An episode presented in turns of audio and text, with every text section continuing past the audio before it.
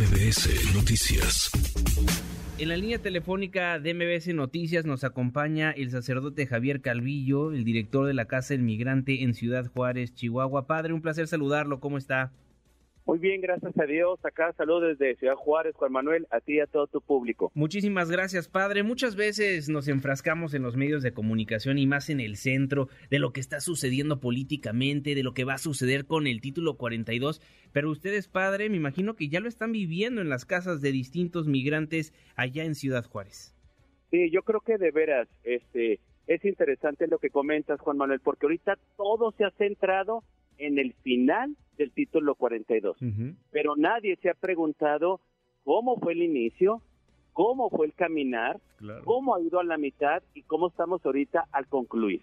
Yo creo que de veras nos estamos centrando ahorita en el final, pero nunca en todo este tiempo que duró, si afectó, si ayudó, por qué se hizo, por qué se, quién autorizó, tuvo realmente apoyo de ambos lados, trajo beneficio o fue afectó realmente la migración. Entonces yo creo que allí definitivamente está para decir, padre, hay impacto. Claro que hay impacto. ¿Por qué?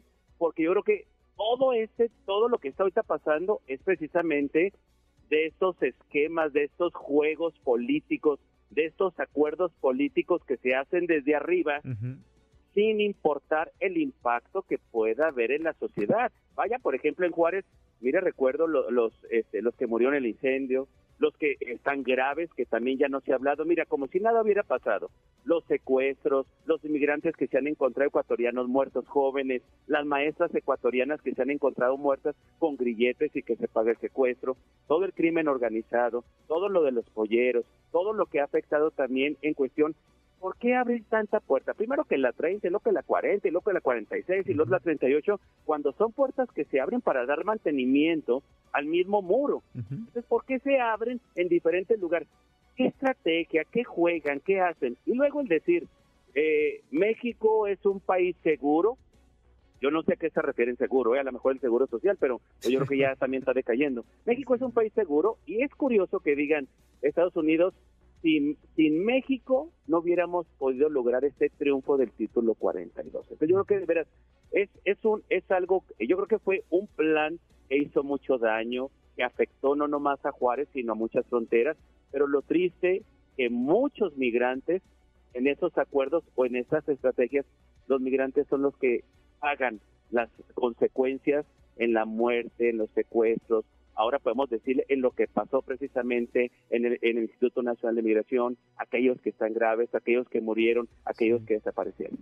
Ahora, padre, ¿sí entienden lo que está sucediendo los migrantes? Porque por supuesto que dejan su país para enfrentarse a otro con inseguridad, con pobreza, con una, pues, una manera de manejar las cosas en materia de derechos humanos que no es la ideal y cuando llegan a la frontera con la ilusión de cumplir un sueño, un sueño americano, se dan cuenta de todo lo que está sucediendo alrededor. Por eso la pregunta de si realmente entienden los migrantes, tomando en cuenta que también tienen muchos otros problemas, lo que está sucediendo con estas políticas públicas. Mira, yo te, yo te puedo compartir, Juan Manuel, este, desde hace años, este, dos, tres años, Ahorita una de las migraciones, uno de los rostros de migración que ha afectado también el título 42, que también ha afectado mucho, son los migrantes mexicanos desplazados. Y muy poco se habla de eso, ¿eh? Se habla de, eh, eh, de los de Ecuador, se habla de los de Haití, de los de Cuba, se habla ahora de los de, de Oriente y todo lo que hay. Pero yo creo que de veras, un país, un gobierno que está creciendo cada día más también su población desplazada mexicana por violencia, por inseguridad, por muertes, por secuestro, por pobreza. Yo creo que de veras no tenemos ni la cara de decir, de señalar, de criticar o de aceptar esas estrategias. Cuando mi pregunta siempre fue en esos acuerdos, ¿y los mexicanos? O sea, ¿qué pasa pues con ellos? Ni se habla, ni se defiende, no tienen derechos. Entonces, yo creo que de veras, México es triste que hagan acuerdos cuando no hay una política migratoria clara. No hay, de veras, no sabemos si lo lleva a gobernación o lo lleva a relaciones exteriores. Mire el caos del, del, accidente que pasó en migración. pues no sabemos si es migración, si es gobernación, y ahí está la palotita y todavía no se ha resuelto el problema. Entonces, yo creo que de veras, no puede haber ese acuerdo, no puede haber toda esta situación si incluso, yo no entiendo por qué México puede ser un país seguro cuando está desplazándose cada día más mm, hermanos mexicanos y que están también aquí en muchas partes del muro y que están en muchas partes del río y que están en muchos de nuestros albergues. Entonces, yo creo que aquí también es algo muy crítico, muy doloroso cuando este se habla de seguro, de ayudar, de ver, de hacer todo esto. Y hay que ver que cuando hablamos de toda esta población hay que también incluir a los mexicanos. Así como hablamos de Nicaragua, de Ecuador, de Venezuela, de Cuba, de Haití, de todo aquello de ahora de Oriente, hay que también hablar de los mexicanos porque es una realidad.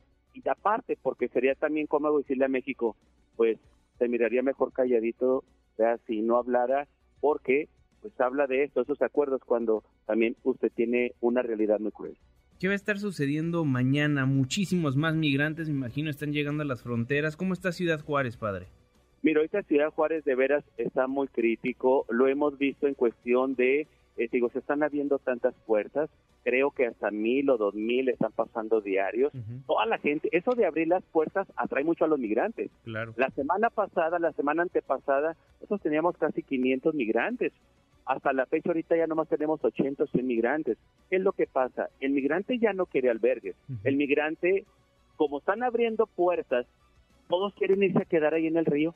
Todos tienen la esperanza de pasar. Lo curioso es que se abre a la 30, se abre a la 38, se abre a la 40, se abre a la 40. Cuando la finalidad de esas puertas es precisamente para dar mantenimiento a todo lo que es el muro que se puso desde hace tiempo, ¿verdad? Entonces, este, no entiendo todas estas jugadas, no entiendo estas políticas, no entiendo todas estas estrategias ya que se hacen. Ahora, uno escucha todo lo del Paso, Texas, escucha todo eso, lo que ha pasado, pero veo al alcalde que dice que está unido con, con la diócesis, con otras organizaciones, que el gobierno federal ya les dio tantos miles de dólares o hasta millones de dólares para poder ir, eh, transformando toda esa realidad. Allá sí hay un plan, allá sí hay una estrategia, allá sí hay una vaya, una logística. Pero en México pues, no hablamos de logística, ni de plan, ni de ayuda, ni de nada. Qué cosa. Javier Calvillo, director de la Casa del Migrante en Ciudad Juárez, Chihuahua. Padre, le aprecio enormemente estos minutos. Muchas gracias. No, al contrario, gusto saludarlos y desde Ciudad Juárez, mucho gusto. Muchísimas gracias.